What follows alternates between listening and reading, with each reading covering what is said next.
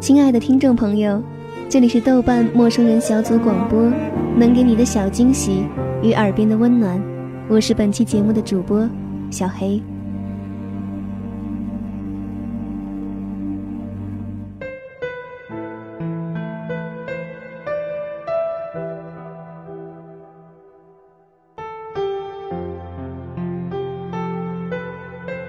记得零九年，澳大利亚导演简·坎皮恩带着明亮的心来到戛纳时，他说道：“我不是来拿奖的，我只是把芬妮守望祭祀的爱情故事写成了一首诗，朗诵给全世界听。”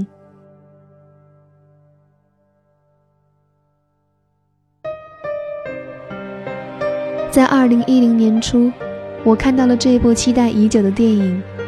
他的敬意在纷闹的零九年荧幕，如同电影当中那一抹蓝紫的蓝铃，美好的让人心醉。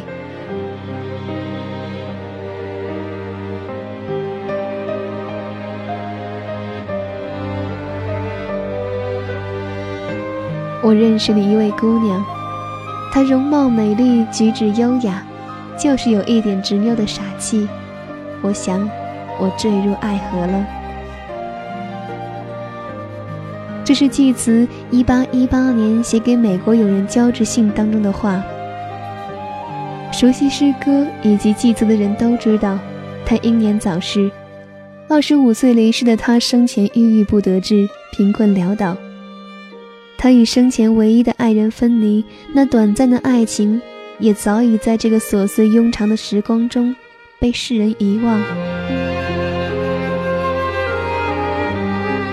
然而，就像人类艺术史当中的所有伟大艺术家一样，灵感的闪光就在爱情降临的一瞬间。夜莺颂、希腊古翁颂、秋颂，以及那首即兴写在莎士比亚著作衬页上的《明亮的心》，都是祭词生前短暂而美好的爱情中，孕育出了这些传世的诗歌，所以才有了今天这部《明亮的心》。在两百年后，用女性导演特有的女性情怀，缅怀一段遗忘在时光里的爱情。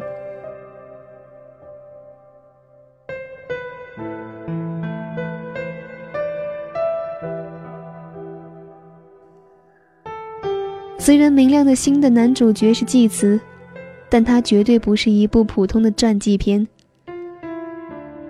在拍摄过钢琴课的女性导演简·坎皮恩的指导下，《明亮的心》更像是芬妮的爱情小品文。爱情故事使得大诗人也退居二线。从电影开篇芬妮的细致针脚，到这个女人在爱情面前的主动与大胆，以及最后得到噩耗后那将要窒息的哭泣。在我看来，这部电影更像是一个执拗偏执女人在爱情面前的一切勇气与执着，依然没有脱离简·坎皮恩一以贯之的女性意识。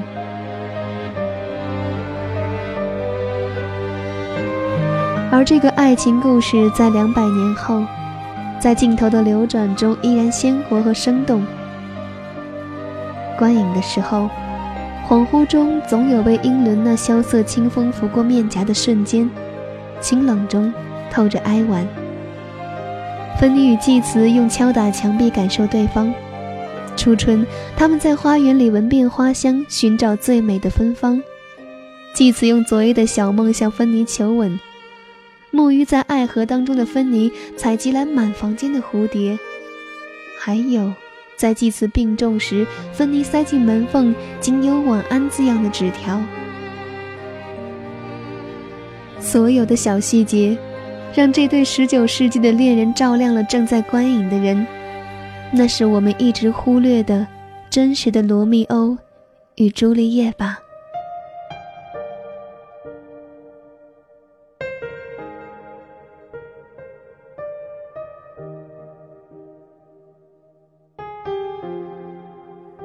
印象中最深的镜头是继子与芬妮订婚那天，没有仪式，没有主婚人，芬妮与继子家人在花园当中起舞，芬妮拥着依然病重的继子，家人闲适地躺在花园的草地上。尽管初春的英格兰依旧清冷，但或许芬妮爱情当中最可回味的瞬间，就融化在了这个春日的拥抱里。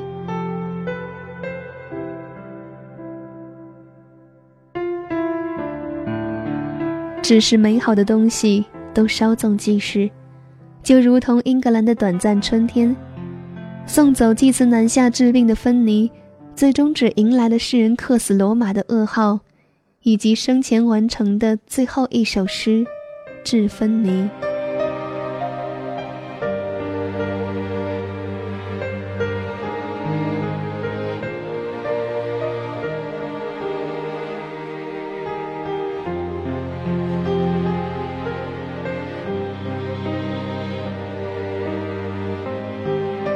芬妮为祭慈素服十二年，才另嫁他人。她从未脱下祭慈送的戒指，终其一生守护这份爱情，并且从未向第三个人透露。直到临终，才将祭慈情书托付给后人。苦守了五十年的秘密，方为世人所知。于是也就有了今天的明亮的心。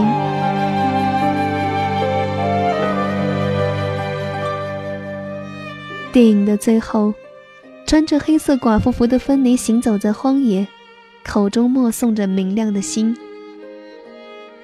明亮的心，我祈求像你一样坚定。”然后，黑屏，沉郁的大提琴声第一次在影片中响起，伴着女高音的吟唱，诗人继子朗诵起了《夜莺颂》。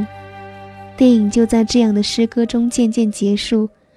轻柔的，如同抚摸爱人的脸庞。昨晚睡去的时候，我耳边萦绕的一直是祭词的诗歌。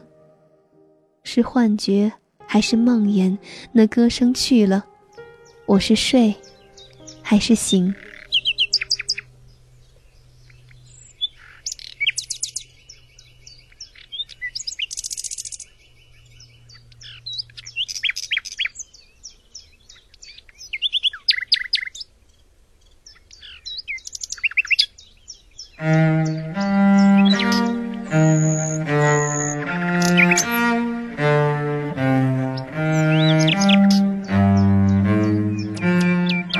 ？heart aches, and a drowsy numbness pains my sense, as though of hemlock I had drunk, or emptied some dull opiate to the drains one minute past, and Lethe woods had sunk. Tis not through envy of thy happy lot, but being too happy in thine happiness, that thou, light-winged dryad of the trees, in some melodious plot of beechen green and shadows numberless, singest of summer in full-throated ease. Oh, for a draught of vintage that hath been cooled a long age in the deep delved earth, tasting of flora and the country green, dance and Provençal song and sunburnt mirth. Oh, for a beaker full of the warm south, full of the true, the blushful hippocrene, with beaded bubbles winking at the brim and purple stained mouth, that I might drink and leave the world unseen, and with thee fade away into the forest dim.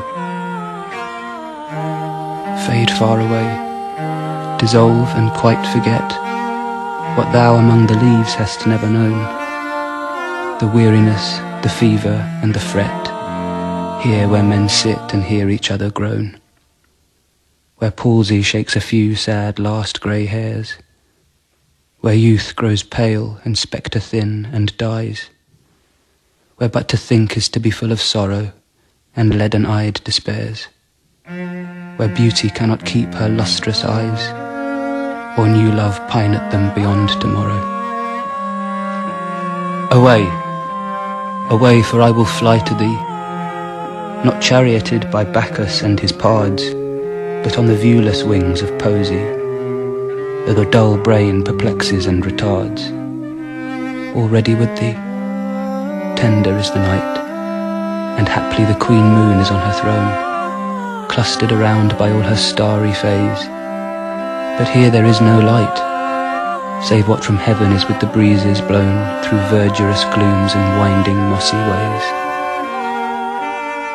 I cannot see what flowers are at my feet, nor what soft incense hangs upon the boughs, but in embalmed darkness guess each sweet wherewith the seasonable month endows the grass, the thicket, and the fruit tree wild.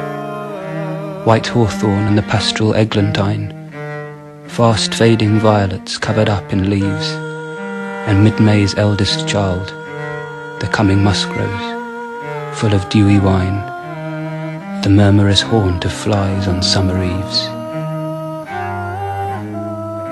Darkling I listen, and for many a time I have been half in love with easeful death, called him soft names in many a mused rhyme, to take into the air my quiet breath. Now more than ever seems it rich to die, to cease upon the midnight with no pain, while thou art pouring forth thy soul abroad in such an ecstasy. Still wouldst thou sing, and I have ears in vain, to thy high requiem become a sod. Thou wast not born for death, immortal bird. No hungry generations tread thee down. The voice I hear this passing night was heard in ancient days by emperor and clown. Perhaps the self-same song that found a path through the sad heart of Ruth, when, sick for home, she stood in tears amid the alien corn. The same that oft times hath charmed magic casements, opening on the foam of perilous seas in fairy lands forlorn. Forlorn. The very word is like a bell to toll me back from thee to my sole self. Adieu. The fancy cannot cheat so well as she is famed to do, deceiving elf. Adieu, adieu. Thy plaintive anthem fades, past the near meadows, over the still stream, up the hillside, and now 'tis buried deep in the next valley glades. Was it a vision or a waking dream? fled is that music? Do I wake or sleep?